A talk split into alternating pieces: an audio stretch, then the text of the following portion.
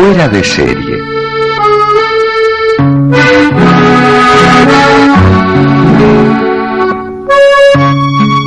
Aquí viene, traído por el recuerdo, un nuevo encuentro con mi tío Juan. Que mi tío Juan era un hombre extraño. Bueno, qué duda cabe. A veces hacía y decía cosas que eran un verdadero enigma para nosotros. Como aquello de los martes, cuando se despedía de nosotros diciendo con una sonrisa misteriosa... No me esperen, ¿eh? Me voy a trabajar a la cachimba. ¿Qué era la cachimba? Bueno, al menos eso logramos saberlo. Era uno de los tantos barrios de lata que rodean la ciudad por los cuatro costados. ¿Pero qué diablos va a hacer allí? ¿A trabajar a la cachimba? Lindo lugar se buscó este para trabajar. ¿Para qué iba allí? Eso tío Juan no lo decía, y solo por casualidad lo supimos. Pero eso es algo que les contaré otro día. Lo que importa ahora es lo que pasó aquella Navidad. Como todos los años, armábamos un precioso pesebre en un rincón de la sala. Toda la familia colaboraba. Hasta tío Juan nos dio una mano. Aunque eso sí, eh, se pasó todo el tiempo rezongando. No me gusta cómo está quedando. Le falta vida, naturalidad. Y los muñecos tienen una cara de... ¡Ja! ¡Buah! ¡Qué asusta! Mira ese pastor. Si parece que estuviera mirando la luna. Deja tranquilo al pastor, ¿quieres? Si no te gusta, ir a aire, que con Félix y los chicos nos bastamos y sobramos. Así que o a irse o a callar. Pásame esa estrellita, Federico. Sí, mamá. ¿No ves? Estrellita de papel plateado. Vaya una estrella. ¿Y qué quieres? ¿Que le ponga una estrella de verdad? En la cachimba son de verdad. En la cachimba tienen pesebres, tío Juan. Muchos. ¿Y qué pesebres? No como estos de mentira. Y hay un arroyito. De verdad, ¿eh? No como ese que nosotros tratamos de simular con un espejo. No, no. Yo quiero ir a verlo, mamá. Tú te callas y a trabajar. Alcánzame aquel camello. Pero yo quiero ir, tío Juan. Y yo también, mamá. ¿Ves lo que has logrado, Juan? ¿Qué historia es esa que inventaste? ¿Me vas a hacer creer que realmente hay un pesebre en ese barrio? No, uno. Muchos, Polita. Yo quiero ir a verlos, mamá. Tú tienes que venir a la misa de medianoche. ¿O ya no te acuerdas que cantas en el coro? Sí, no me acordaba. ¡Qué rabia! Pero Federico no canta y puede venir conmigo si quiere. Digo, digo, sí, sí lo deja, ¿no? Sí, mamá, sí. Déjame ir con tío Juan a ver los pesebres de la cachimba. Pero, Juan, de noche, por esos barrios. Tengo miedo. ¿Y miedo de qué? Toda esa gente es amiga mía. Ah, lindos amigos tienes. La gente dice que... Olvídate de la gente y guíate por lo que dice tu hermano. Vamos a ver, ¿lo dejan o no lo dejan venir conmigo a Federico? Bueno, si me aseguras que no hay peligro, si son tan lindos esos pesebres como dices, ¿qué te parece, Félix? Después de mucho deliberar, consintieron.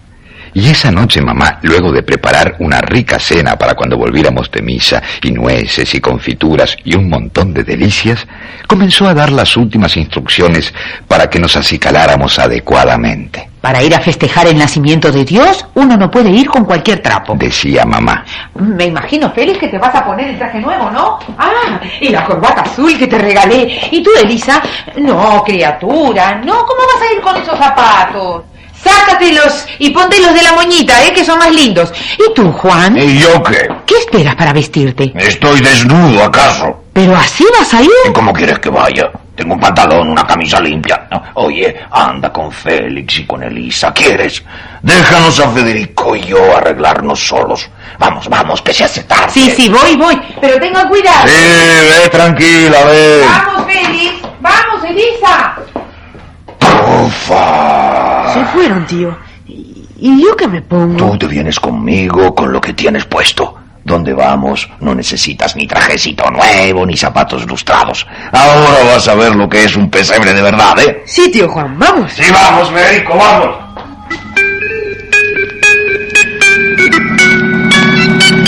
Aquel viaje a la cachimba desde un principio resultó una sorpresa para mí. El bus que nos llevaba no terminaba de llegar nunca. Ya llegamos. Ven, bajemos. Descendimos y al hacerlo quedamos envueltos en la oscuridad de la noche. ¿Y Romeo por qué no sigue, tío? ¿Y por qué no puede, muchacho? Se acabó la calle. Se acabó. Pero, ¿Y, y entonces? Ah, ¿y tú qué te creías? Que el pesebre de Belén estaba sobre el asfalto. Pero qué oscuro está, tío Juan. Y tampoco en aquellos días había luz eléctrica, Federico. Pero estrellas sí, ¿eh? Y mira qué hermosas son. Y estas son de verdad. No como esa de papel plateado que nosotros pusimos en el pesebre de casa. Y así, medio a tientas, medio a los tropezones, nos fuimos internando por una senda que se perdía en la noche. De pronto comenzamos a ascender y descender verdaderas montañas en las que nuestros pies se hundían hasta los tobillos. Pero eh, esto es basura, tío. Es cierto. En lugar de las montañitas de papel piedra que pusimos en casa, aquí son de basura. Montañas de basura. ¿Quién te dice que en ese suburbio de Belén donde estaba el establo no había un basural? En algún lugar tenían que tirarla, ¿no? ¿Y eso qué es? Es el arroyo. Salta, Federico, salta. Pero, y ese es el arroyo. Tiene feo olor. Y son aguas negras, Federico. Otro arroyo no tienen. Mira, tío Juan. La luna había logrado zafarse de un montoncito de nubes empecinadas y ahora iluminaba a sus anchas un panorama insólito. Un verdadero mar de casillas de cartón y lata. De la mano de tío Juan eché a andar en dirección a ellas. Ahí tienes, Federico, los pesebres que vinimos a ver. Pero son muy feos, tío Juan. Ah, ¿Y qué te creías tú que era un pesebre? ¿Un palacio? Un pesebre es un cuchitril como estos, sucio, lleno de bosta. En un lugar así nació Jesús. En un lugar así quiso nacer. Tío, pero ahí adentro vive gente. Eh, bueno. Viven es un decir. Allí duermen, allí tienen a sus hijos. Pero deben ser muy pobres entonces. ¿Y cómo crees que eran José y María? Él, un obrero carpintero. Así fue como conocí los pesebres del barrio La Cachimba. Aunque faltaban pocos minutos para Navidad, no se notaba bullicio ni alegría. Yo miraba y miraba sorprendido todo aquel mundo insólito. Sin embargo, no había visto nada todavía.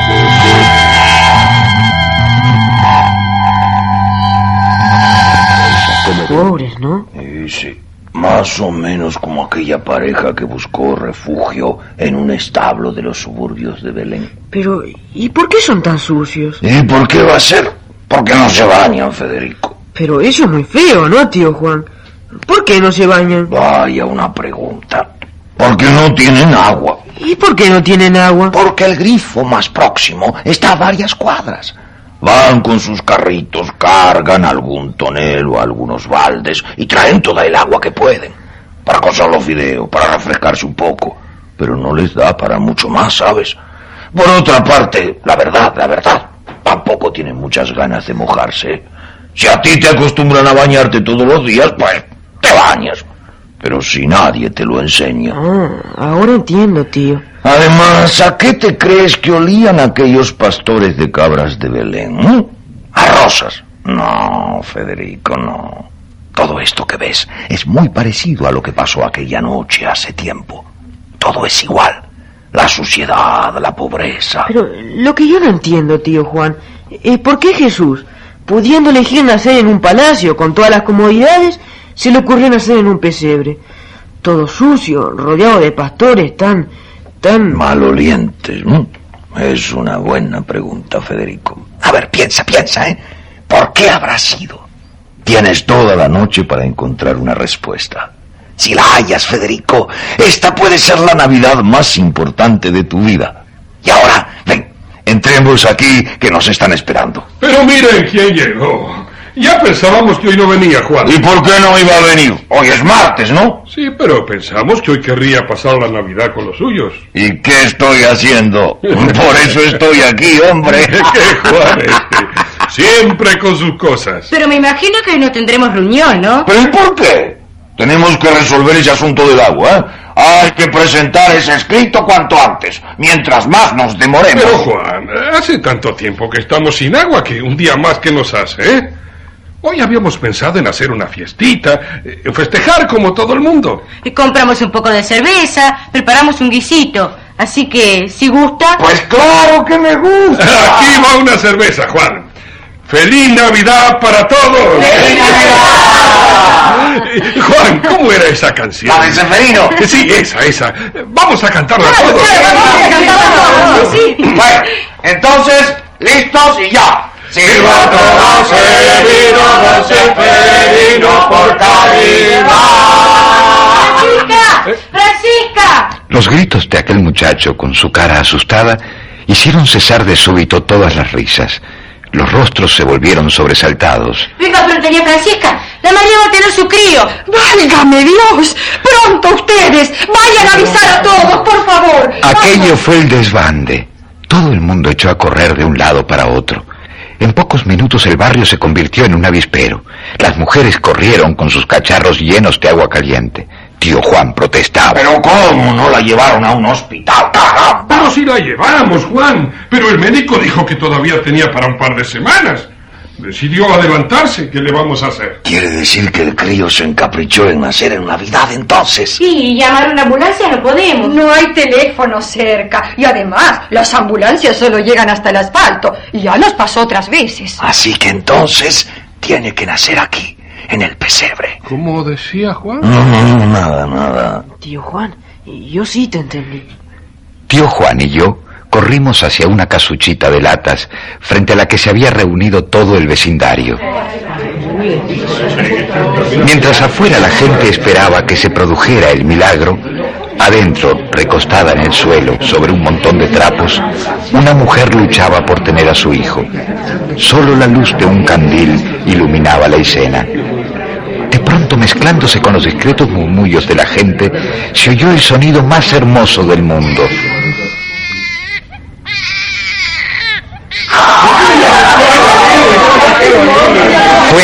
Entonces cuando en el hueco de la entrada se recortó la figura sudorosa y jadeante de Francisca, quien gritó como anunciando una victoria. ¡Ya nació! ¡Es un varón! ¡Los dos están sanitos! ¡Tengo una mano! ¿Has oído, Federico? ¡Ha nacido! ¿Te das cuenta, muchacho? Y son las doce. Esta sí que es una Navidad completa. Acabas de presenciar un milagro. Un verdadero milagro de La Navidad. María siempre decía que si nacía por esta fecha le iba a llamar Jesús. Le iba a llamar. Y mientras esto sucedía en la cachimba, allá en el centro de la ciudad, en un templo profusamente iluminado, la fiesta llegaba a su apogeo.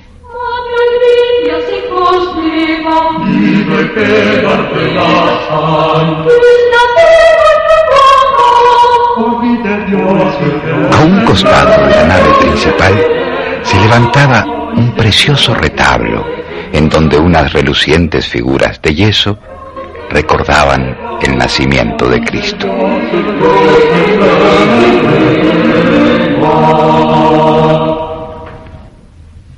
Cuando la ceremonia terminó y las luces del templo se apagaron, algunos feligreses de punta en blanco se quedaron saludándose y comentando en la puerta lo bonito que había estado todo, las luces, el coro, el pesebre. Todos estaban de acuerdo que este año había estado más hermoso que nunca. Claro que ellos no habían visto el pesebre de la cachimba.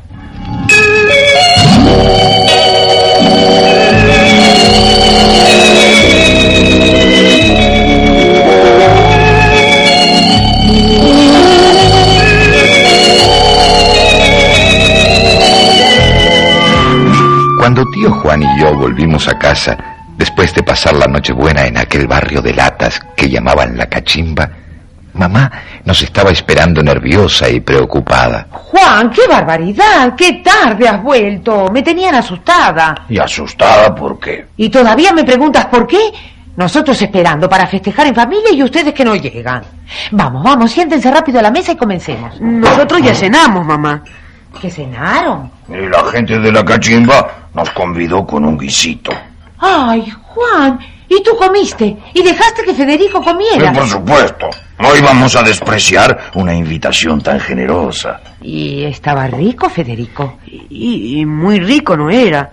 pero a- había que comer. Ah, qué bonito, ¿eh? A mí no me come nada. Que esto no me gusta, que aquello tampoco. Y va por ahí y come cualquier cosa.